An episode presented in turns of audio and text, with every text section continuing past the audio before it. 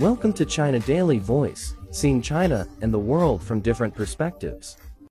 China launches cargo craft to supply space station.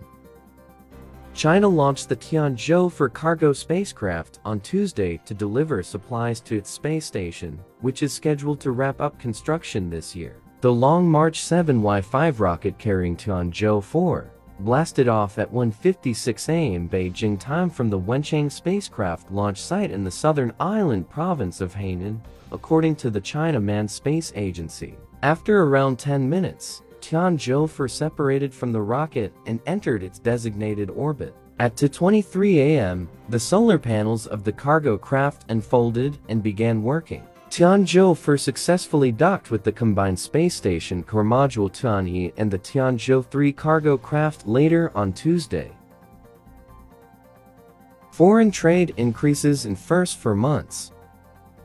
China's total import and export value amounted to 12.58 trillion yuan in the first four months of 2022, a year-on-year increase of 7.9%, official data showed Monday. Exports grew 10.3% year-on-year to 6.97 trillion yuan, while imports expanded 5% to 5.61 trillion yuan in the first four months according to the General Administration of Customs.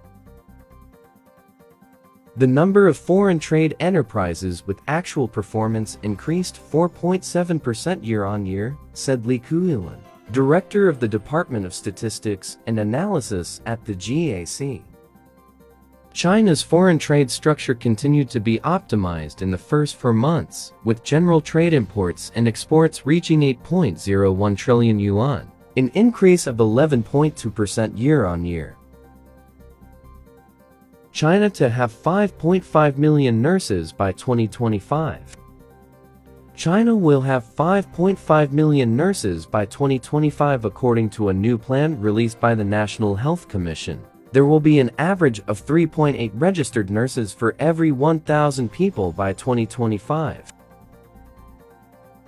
At the end of 2020, the number of registered nurses in China was over 4.7 million, up 45% from 2015.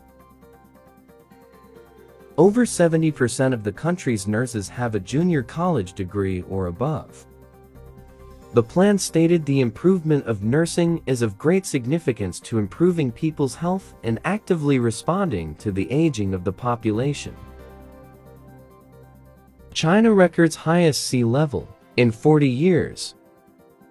China has recorded a high coastal sea level over the past 10 years, reaching a peak in 2021 according to a report by the Ministry of Natural Resources.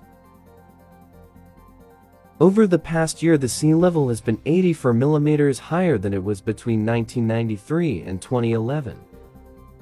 The rising sea level is largely due to global warming, which has led to the expansion of seawater and the melting of glaciers and polar ice caps. In China, land subsidence also contributes to a relative rise in sea level. That's all for today.